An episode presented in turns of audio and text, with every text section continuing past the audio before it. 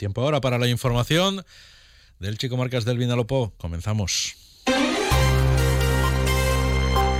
El presidente de la Diputación de Alicante ha declarado hoy en una entrevista en el programa Más de uno el Checo Marcas del Vinalopó, aquí en Onda Cero, que a lo largo de este mes de febrero se darán todos los pasos previos necesarios para poder activar el procedimiento administrativo que proyecte la construcción del nuevo Palacio de Congresos de Elche cuya financiación ha prometido la institución provincial.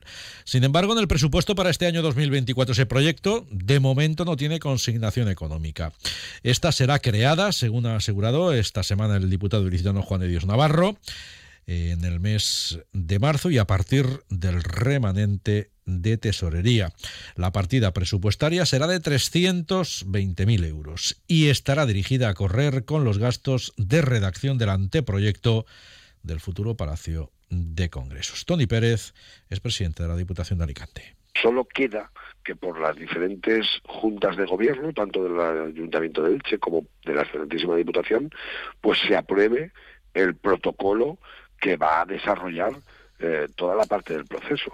Entiendo que no superaremos el mes de febrero en llegar a este punto y luego vendrá otra parte administrativa que como es bueno darle forma a ese concurso de ideas con el cuadro de necesidades que se optimice para seguir el recorrido normal de una obra eh, de esta, este calado, ¿no?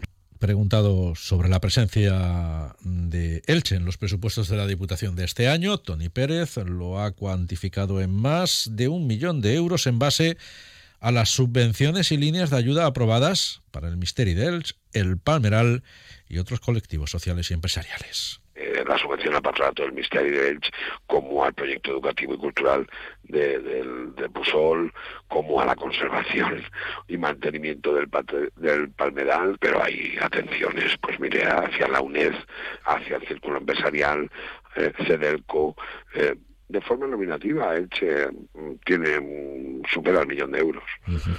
Pero el millón de euros sin contar los cinco millones de la adquisición del inmueble de la Glorieta, y sin contar que en realidad cuando damos el paso de redactar un proyecto de ejecución para un palacio de congresos ya estamos elevando la cuantía a algo más de 40 millones de euros solo para esa infraestructura.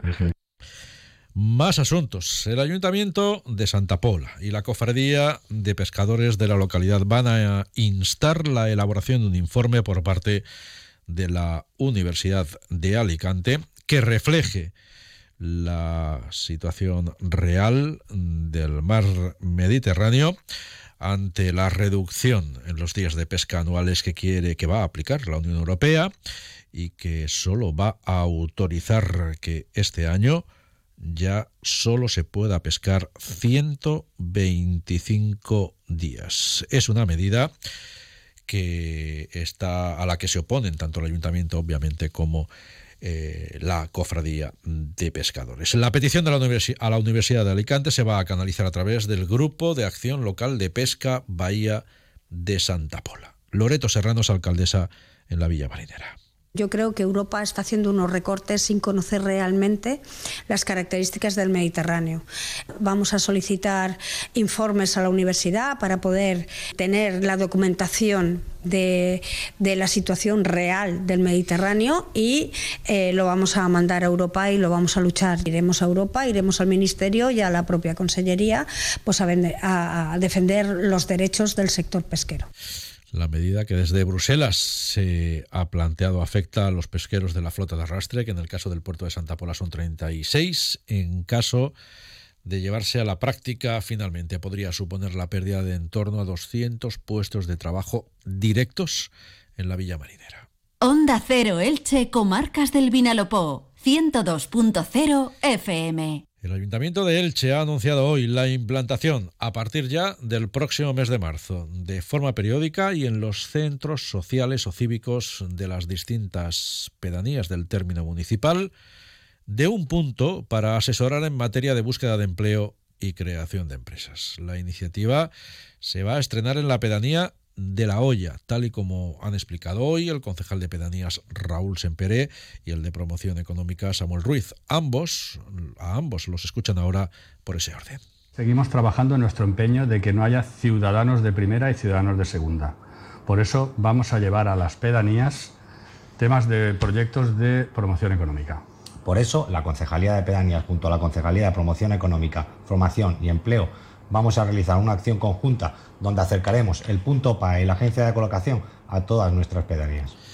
Más asuntos, ciudadanos y ciudadanas a título personal, asociaciones vecinales y de pensionistas, sindicatos, partidos políticos y profesionales sanitarios de los municipios que están adscritos al Departamento de Salud del Crevillén, que es el del Hospital del Vinalopó, han constituido un colectivo denominado Plataforma por la Reversión, cuyo objetivo es el de exigir a la Consejería de Sanidad que la gestión de ese hospital y con ello la del conjunto del área de salud pase a ser pública en 2025. El próximo año expira la concesión administrativa, merced a la que el Grupo Rivera Salud gestiona el hospital y todos los centros sanitarios de atención primaria del Departamento de Salud. Esto es eh, parte de los de Elche, así como los centros de salud de Crevillén, Aspe, Hondón de los Frailes, Hondón de las Nieves, y también se asiste sanitariamente a los vecinos de Barbarroja, la pedanía de Orihuela. La plataforma va a promover acciones reivindicativas en los próximos meses y desde ella se ha animado a la ciudadanía a sumarse a esa reclamación. En un comunicado emitido hoy, la Plataforma por la Reversión a la Gestión Pública del Departamento de Salud del Crevillén ha asegurado que el Hospital del Vinalopó cuenta con, una, con un pediatra y medio para atender a 1.500 niños y niñas, lo que supone un 36% más, dice, que las cifras eh, que se registran en el departamento Elche Hospital General, que es de gestión íntegramente Además, se ha lamentado el abandono de la atención primaria y en este sentido se ha apuntado que en el área de salud del Hospital del Vinalopó cada médico de cabecera, médico de familia, le corresponde un 43% de pacientes más que en los departamentos de gestión pública. Sepan también que una inspección realizada el pasado lunes por la Policía Local de Elche en el mercadillo de la Plaza de Barcelona detectó la instalación en el mismo de cinco puestos sin autorización. Los agentes levantaron las correspondientes actas de sanción administrativa por ejercer la venta sin esa autorización municipal e intervinieron la mercancía con la que contaban los puestos. Había calzado, productos de marroquinería, vajillas, bolsos y bisutería, también aparatos electrónicos y juguetes infantiles sin ningún tipo de factura, origen ni trazabilidad. En uno de los casos, la persona expedientada se encontraba incluso vendiendo en un puesto de venta que tiene licencia concedida a un titular distinto. La actuación, que se llevó a cabo en coordinación con el Departamento Municipal de Mercado, se realizó ante las quejas de los placeros eh, autorizados en ese mercadillo, ya que la presencia de esos puestos irregulares estaba generando un problema de seguridad en el mercadillo, conflictos con los vendedores autorizados y también molestias a clientes y vecinos. En Crevillén, el grupo municipal Acor Perguañar ha reclamado al equipo de gobierno, que está integrado por Partido Popular y Vox, actuaciones de adecuación y mejora en las calles Violín Nuevo y Colón. Entre otras acciones, se pide la limpieza de matorrales y basura, también actuar frente a la procesionaria de los pinos y eh, incrementar el número de farolas del alumbrado público en ambas calles. Josep Antoni Conejero es concejal del Grupo Municipal de Acor Perguanyar en Crevillent. Esta àrea està repleta de vegetació i basura per tots els costats, en la, en la que conviuen el seu dia a dia les persones que viuen aquí. També sumem a la petició dels veïns i veïnes perquè l'Ajuntament de Crevillent arregla el paviment en el carrer Violín Nou per això li demanem al govern municipal que asfalte el camí i que netege tota la brossa que hi ha aquí perquè els veïns i veïnes puguen viure en les bones condicions que se mereixen. La ventana a la comarca del Medio Vinalopó la abrimos hoy en Aspe, donde estos días se está celebrando la, su fiesta La Gira, que está declarada de interés turístico provincial y que conmemora el último jueves antes de Cuaresma. Este año, 15 giras, 8 adultas y 7 infantiles, van a recorrer las calles de la localidad. Acompañadas por siete grupos musicales. Cada gira ha seleccionado un atuendo especial y ha creado una lectura festiva sobre una letra festiva, perdón, sobre la música de una canción popular para representarla en el escenario que se ha instalado en la Plaza Mayor y competir por ser el grupo más original y divertido. La novedad de este año en los festejos es la participación eh, fuera de concurso de la gira popular que agrupa a todas las personas recién llegadas a ASPE que quieran disfrutar de la fiesta. Hoy los centros educativos eh, en Aspe han celebrado su gira particular con desfiles y actuaciones en la Plaza Mayor y en sus propios eh, centros educativos. Eh, los actos principales se van a celebrar tanto mañana como el sábado mañana. Tendrá lugar el día de la gira, en el que se ha programado un pasacalles matinal y la interpretación y concurso de canciones en la Plaza Mayor. Además, el ayuntamiento ha organizado por segundo año consecutivo una comida de convivencia. El sábado se celebrará el conocido como Sábado de Sobras, en el que habrá un desfile, interpretación de nuevo de las canciones y la entrega de premios. Rosa Ruiz es concejala de fiestas en Aspe. El día de la gira es para los aspenses un motivo de fiesta y convivencia. La plaza acoge en el último jueves una tradición que nos hace únicos y no solo en la forma de celebrarlo, sino en la puesta en escena. Invitamos a todos los vecinos y vecinas de Aspe a que se animen y nos acompañen en la plaza para celebrar el último jueves y hago extensiva esta invitación a todos los vecinos de pueblos eh, de alrededor que quieran visitarnos y disfrutar de una fiesta única.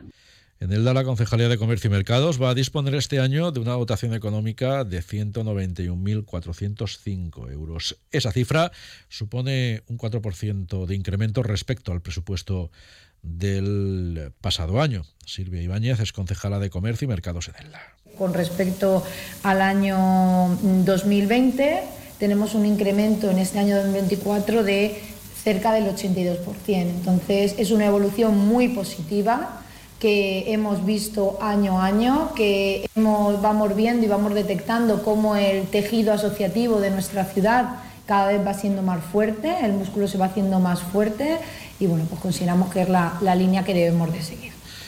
En Petrer, la coordinadora por el valenciano Tierras del Vinalopó y la Concejalía de Normalización Lingüística del Ayuntamiento del municipio del Medio Vinalopó han promovido una campaña de voluntariado por el valenciano mm, que está promovida por la propia Escuela Valenciana. El programa, que es gratuito, se va a desarrollar durante los próximos meses para promover el aprendizaje y el uso del valenciano por medio de parejas lingüísticas o grupos de conversación. Será en formato presencial o telemático. Lorena Escandel es técnica de la Escuela Valenciana. Per a, per a nosaltres, per a Terres del Vinalopó, la coordinadora per la llengua i Escola Valenciana, Eh, és, una, és un regal poder estar avui així eh, i compartir espais i motius de, de, de defensa de la llengua i de, la, i de la nostra cultura. Moltes gràcies a l'Ajuntament de Petrer, en les persones de, de la seva regidora, Patricia, i el seu tècnic, Jordi, per, per acollir aquest programa i moltes altres activitats que, que, que farem al llarg d'aquest curs. Para participar en ese programa de actividades de la Escuela Valenciana es necesario inscribirse. El plazo para ello ya está abierto, lo va a seguir estando hasta el 27 de este mes. Y antes de concluir, el sábado de la próxima semana va a arrancar la programación de la sala La Llotja de Elche, que va a contar con espectáculos de humor, teatro y música un tributo a héroes del silencio dará el pistoletazo de salida a las actuaciones. Irene Ruiz es concejala de Cultura. Vamos a tener a la música como gran protagonista. Géneros como el pop rock, como el rock, como el heavy, como el indie, con nombres propios como el de Nacho Mañó, que es el alma de presuntos implicados, o como Mayalen. Luego también vamos a tener el teatro, teatro con caras tan reconocidas como la de Pedro Casablanc. En definitiva, vamos a tener cinco meses de grandes actuaciones, de actuaciones de calidad y de talento en una sala tan importante como es la Yotcha.